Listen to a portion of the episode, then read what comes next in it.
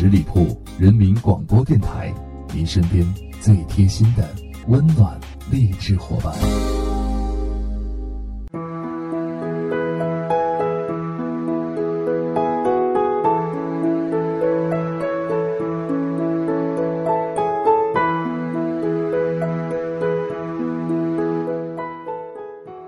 嗨，大家好，欢迎大家收听十里铺人民广播电台全新出品的一档电影脱口秀《观影卧谈会》，我是鸽子。为什么要叫观影卧谈会呢？是因为我觉得看电影的时候躺着是最舒服的。嗯，窝在被窝里，拿着手机，开始打开自己一部喜欢的电影。如果再能跟好朋友们一起分享，哇，这周末简直是没谁了。观影卧谈会呢，只是想跟大家聊聊好看的片子，不分国界，也不分新旧。最近呢，鸽子一直在追日剧。其实日剧一直都以拷问人性出名，要不然呢就是挖掘人性的丑陋的一面，要不然呢就是把人性非常温暖细致的一面展现出来。最近看的都很温暖，因为是冬天嘛，就不要再看那么残酷的挖掘人性黑暗一面的片子了。一部暖暖的电视剧叫《最完美的离婚》，总共也没几集，所以不用追得很累。日剧嘛都比较短。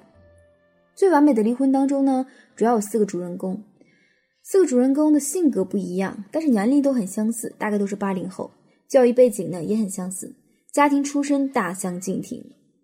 男主跟女主从结婚到离婚大概只用了两三集的时间，女二和男二从谈恋爱到结婚大概只需要几分钟的时间，这个节奏是不是也太快了？好像跟我们传统的东方电视剧当中演的不太一样，倒是有点像美剧的节奏。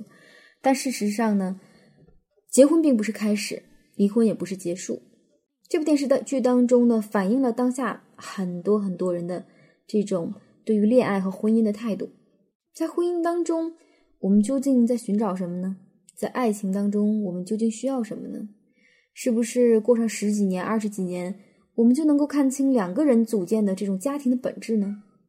不会，电视剧没有给我们答案。其实就连生活也未必能够给出，他只是告诉我们，所谓的最好的离婚就是，我们没有因为凑合而勉强在一起，久而久之变成了面具夫妻，对对方呢没有爱，也没有任何期待，却坚持在一起生活。或许编剧认为这才是婚姻当中最大的不幸。剧中的主人公呢，用这样的对白与彼此分手。但在彼此分手之后呢，却很牵挂惦念对方。很多时候，或许并不是我们不爱，只是我们在用自己认为对的方式去爱，我们在挑剔对方认为对的方式，仅此而已。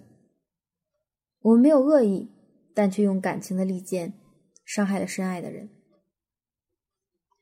男主呢是由英泰饰演的普通上班族，大家知道这个演员他其实有点萌的感觉。他扮演的上班族呢是三十多岁的滨崎光生，性格非常敏感脆弱，还有点神经质。其实不是有点，是非常神经质。哎，但是我们武林英太实在是又萌又烦，让人爱恨交加。这个家伙呢，他并不擅长交际，也没有什么朋友，但却在自己的世界里用心经营着舒服而稳定的生活，却像是自己自转的一个小星球一样，他不需要外界给予他太多的干扰。光生爱好甜食和动物，喜欢整洁有序，而他的妻子杰夏却截然相反，神经大条，邋里邋遢。恋爱的时候呢，光生倒是觉得杰夏这样啊很简单，很有趣，刚好跟他是一个对立面。而结婚之后呢，他就觉得妻子不修边幅，生活杂乱无章。看，这是不是跟我们现在很多的家庭很相似呢？或许结婚之前你很喜欢对方非常认真的工作状态，但结婚之后你又抱怨对方因为工作而忽视生活。两个人结婚两年之后呢，始终都找不到合拍的地方。日常琐碎的矛盾被演绎的如同观众昨天刚跟老公吵过架一样真实。光生觉得自己每天都在忍耐妻子，而杰夏也感受到了光生的这种挑剔。这样的夫妻可能随便一个导火索都可能是导致婚姻的失败的原因。正如剧中台词所说：“你以为结婚是开始，离婚就是结束吗？”离婚只是另一种形式的开始，它会将你拉入生活的无底深渊。啊，如果我们不能够包容他人，那么跟谁结婚又有什么差别呢？毕竟我们是两个人呀，毕竟我们是在两个不同的家庭当中长大的。就算是三观再相合的人，在生活当中的生活习惯也会有所不同。《最完美的离婚》这部电视剧当中呢，有两对爱人，除了男女主之外呢，女二是光生的初恋，男二呢成为了光生的好友。这样的四角关系看起来很复杂，其实又很简单，并不是每个前任都希望你过得不好，或者期盼能够跟你复合，更多的就像是犹如剧中的男主跟女二，虽然他们很怀念过去，虽然他们是彼此的初恋。但是他们更希望彼此的未来能够幸福，他们也会关注对方的生活，对方需要的时候会帮助他，甚至会像对方的亲人一样帮助对方去追求爱情，获得幸福。婚姻当中的弊端被赤裸裸地展现在观众的面前，这种无奈并不是狗血的第三者，也不是婆媳关系的鸡飞狗跳，它只是两个人真实生活的呈现。我们从彼此欣赏到彼此厌倦，从彼此依赖到彼此嫌弃。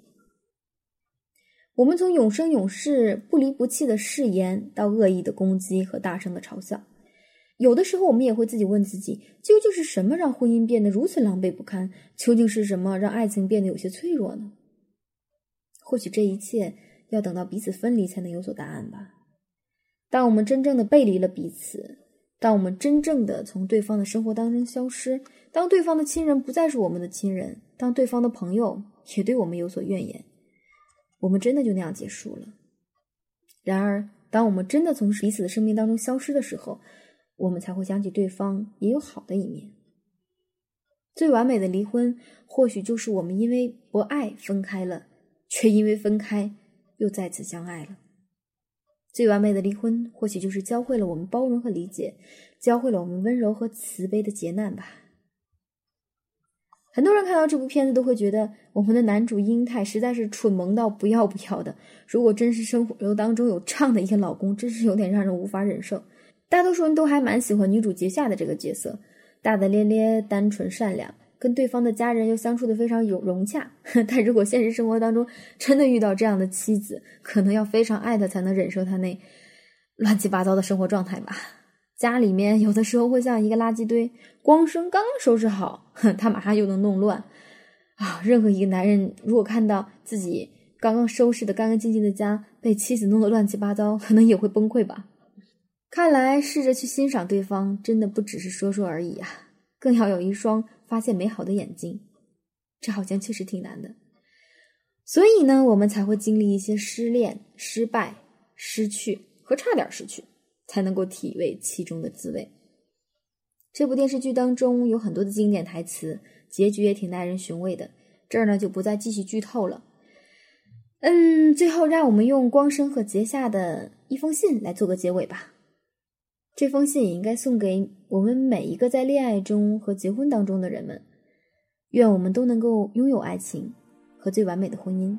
最完美的婚姻，最重要的是两个字，那就是珍惜。